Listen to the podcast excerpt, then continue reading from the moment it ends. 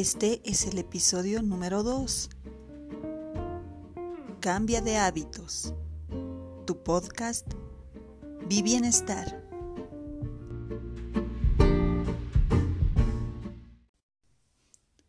Hola, bienvenidos y bienvenidas a nuestro segundo episodio del podcast.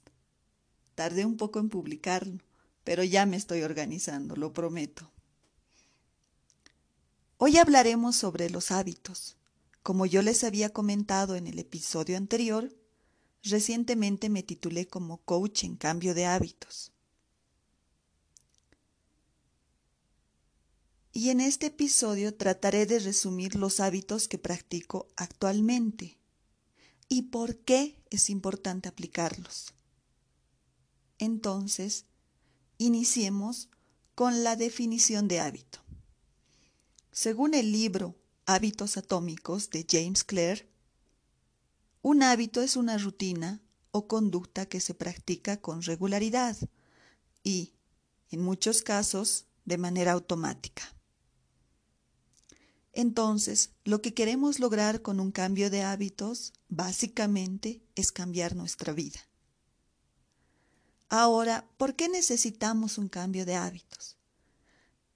Y aquí entramos en la revisión de la situación en la que nos encontramos. Nombraré los cinco puntos más importantes que creo que debemos incluir todos dentro de nuestro cambio de hábitos. Punto número uno. Sueño. Según la World Sleep Society, Sociedad Mundial del Sueño, el insomnio afecta entre el 30 y el 45% de la población adulta. Los estudios han demostrado que las personas con insomnio sufren más síntomas de ansiedad y depresión que las personas sin insomnio. Y seguramente han escuchado lo siguiente. El sueño venció al chofer del camión que regresaba de Caranavi a La Paz. Resultado, cuatro personas murieron y seis resultaron heridas. Según cifras de la Unidad Operativa de Tránsito, cuatro de cada diez accidentes automovilísticos en las carreteras y calles de Bolivia se producen por cansancio de los conductores. Fuente bolivia.com. Comentarles mi experiencia con el sueño.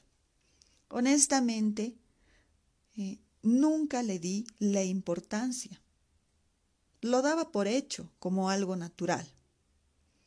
Nunca había tenido problemas de sueño hasta que la vida laboral y sus preocupaciones me lo quitaron. Sufría de insomnio y hacía lo que la mayoría hace, quedarme pensando en el problema horas de horas sin encontrar una solución. O veía la tele, con la esperanza de olvidar el problema por unos minutos y volverlo a encontrar a la mañana siguiente. Después de tener a mi hija, recién pude valorar lo que era dormir, porque ya no lo hacía. Todos los padres y madres me entienden. Un bebé requiere de atención, de alimento, y es un trabajo que no tiene horarios. Cuando mi hija empezó a dormir mejor, a eso de los dos años, yo también. Y con ello aprendí los rituales del sueño, que no solo le sirvieron a ella, sino a mí también. Y aquí van las primeras recomendaciones. 1. Cena ligero. Yo intento no comer carne durante la noche. Siento que mi cuerpo se esfuerza, mucho para procesarla en ese horario. 2. Cortinas oscuras en el dormitorio. Así evito que los vecinos me quiten el sueño. 3. Ejercicio. Les comento que los días que voy al gimnasio son los días que mejor duermo. Pruébenlo. 4. Duerme temprano. Sé que hay muchas personas que se consideran nocturnas, pero nada se compara a unas buenas ocho horas de sueño profundo y que esas ocho horas sean desde las 21 o 22 horas. Como seres humanos, tenemos relojes internos llamados ritmos circadianos. El ritmo circadiano de sueño-vigilia está relacionado con la luz e implica dormir por la noche y estar despierto durante el día. 5. Algo que aún no practico, pero que lo recomiendan mucho, es dejar las pantallas, por lo menos media hora antes de dormir. Y como pantallas me refiero a la televisión, celulares y otros dispositivos electrónicos. Punto número 2. Meditación. Según la investigación realizada por el proyecto de grado de Adriana Blanco, denominado Centro de Terapias Alternativas de Bolivia, el Ministerio de Salud realizó una encuesta para conocer el nivel de estrés en las ciudades de Bolivia y se tuvieron los resultados más altos en los departamentos de La Paz, Santa Cruz y Cochabamba. Significa que las personas de esos departamentos sienten que viven con estrés. Este estudio también muestra que el estrés en La Paz se debe principalmente al trabajo. También se debe a temas familiares, económicos y finalmente médicos. Para lo cual, sugiero que la meditación se convierta en nuestra estrategia de solución. Según el libro Deje de perder el tiempo y comience a meditar de Céline Claire, la meditación es el acto de dirigir la atención a una sola cosa, ya sea como una actividad religiosa o como un método para calmarse y relajarse. Y creo que el título del libro lo dice todo. Esta práctica la hice hábito durante la certificación. Les cuento un poco de mi historia relacionada a la meditación. El 2015 más o menos tomé un curso para aprender a meditar que previo a la meditación realizaba una serie de cánticos y mantras, los cuales nunca me pude aprender, y con ello dejé de meditar. Hasta que durante la pandemia escuché el podcast de Mar del Cerro, llamado Medita Podcast. Ahí va la primera recomendación de este episodio. Y volví a la meditación. Pero tengo que admitir, que esta práctica la hice hábito durante la certificación y por una sencilla y a la vez poderosa razón. En la certificación, nuestro profesor César Gamio, un experto en este tema, nos explicó que entre las mayores excusas para meditar se encuentra la frase no tengo tiempo. Sin embargo, existen ejecutivos que dirigen varias empresas y ellos meditan, y no solo ello, sino que le dedican horas a la meditación. Eso me abrió los ojos y me dije, tengo que hacerlo. Y así inicié este maravilloso hábito. Les comento que a veces resulta más fácil. Otras veces mi mente vuela de un tema a otro, pero lo practico todos los días y puedo decirte que es una práctica que te deja paz que te da paz. ¿Y cómo se hace? Te doy mi método, aunque existen infinidad. Este método me lo enseñaron en la certificación. Paso 1. Siéntate con la espalda recta en un lugar cómodo. Yo lo hago en el piso, pero igual se puede hacer en una silla. Paso 2. Cierra los ojos. Paso 3. Respira profundo tres veces. Paso 4. Concéntrate en tu respiración. Puedes hacerlo en la nariz o abdomen, que sube y baja. Si tu mente divaga, dices mentalmente, Soham, que significa yo soy. O si quieres, directamente dices yo soy. Y eso es todo. Tú defines el tiempo que puedes dedicarle. Puede ser desde cinco minutos al día hasta el tiempo que consideres necesario. Para controlar el tiempo utilizo una aplicación que se llama Insight Timer. Ahí va nuestra segunda recomendación del episodio.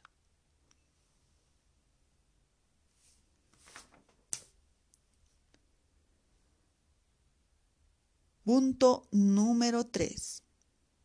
Smoothies y jugos verdes.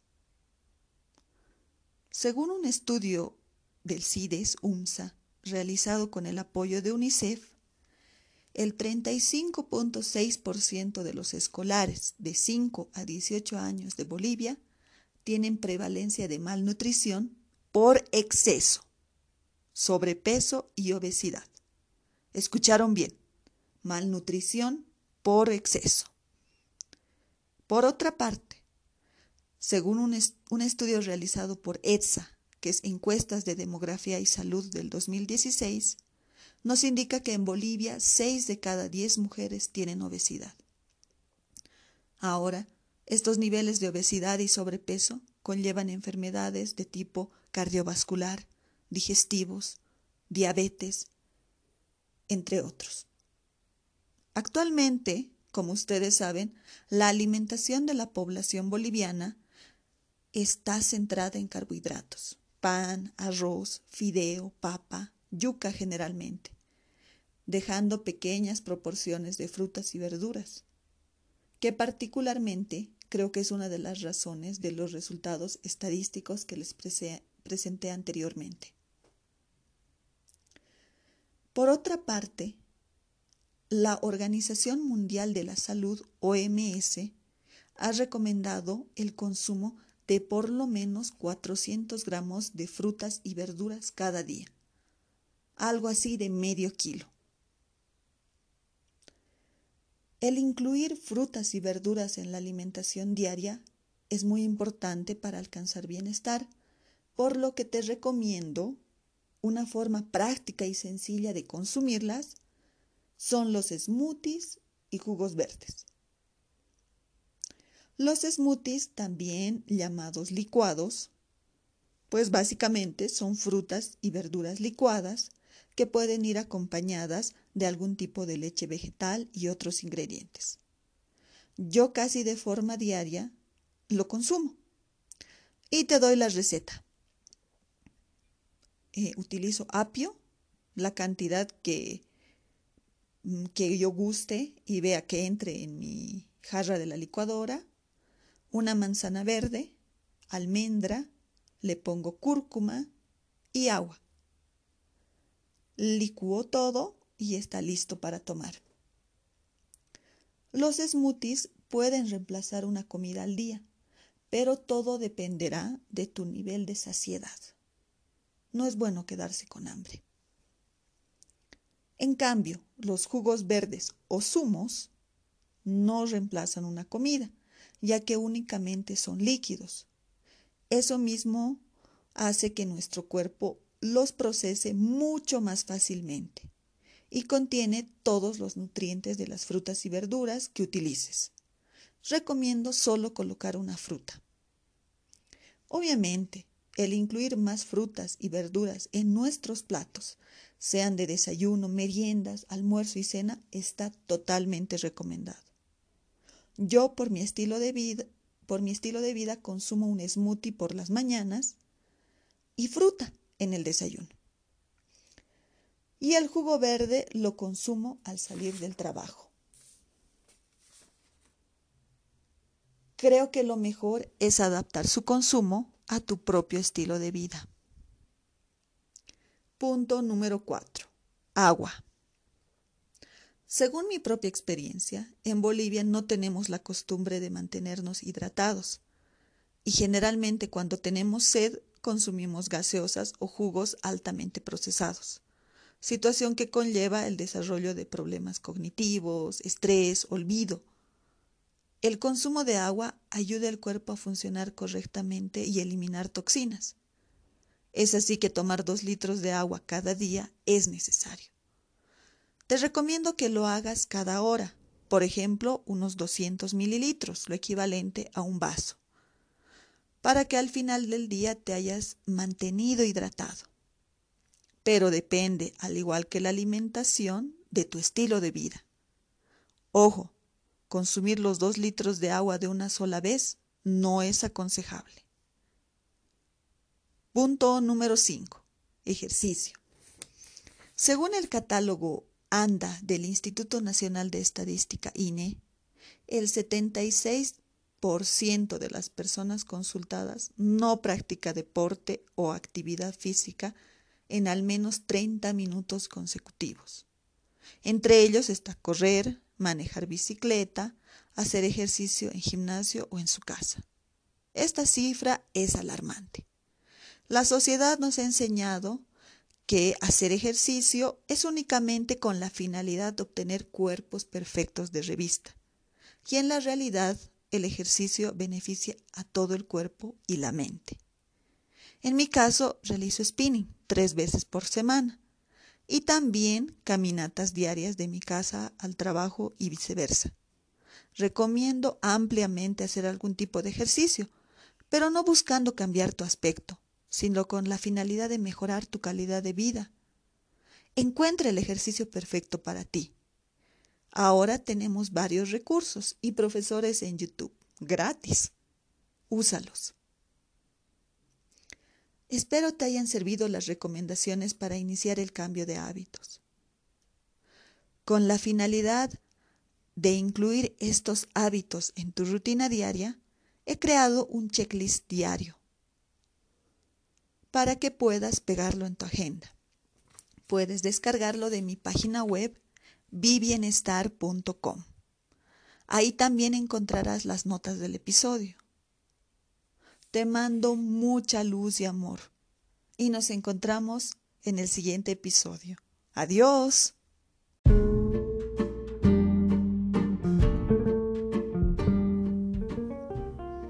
La Yapa. El próximo episodio tendremos a nuestra primera invitada, una coach en cambio de hábitos, Moira Terán. Espérala.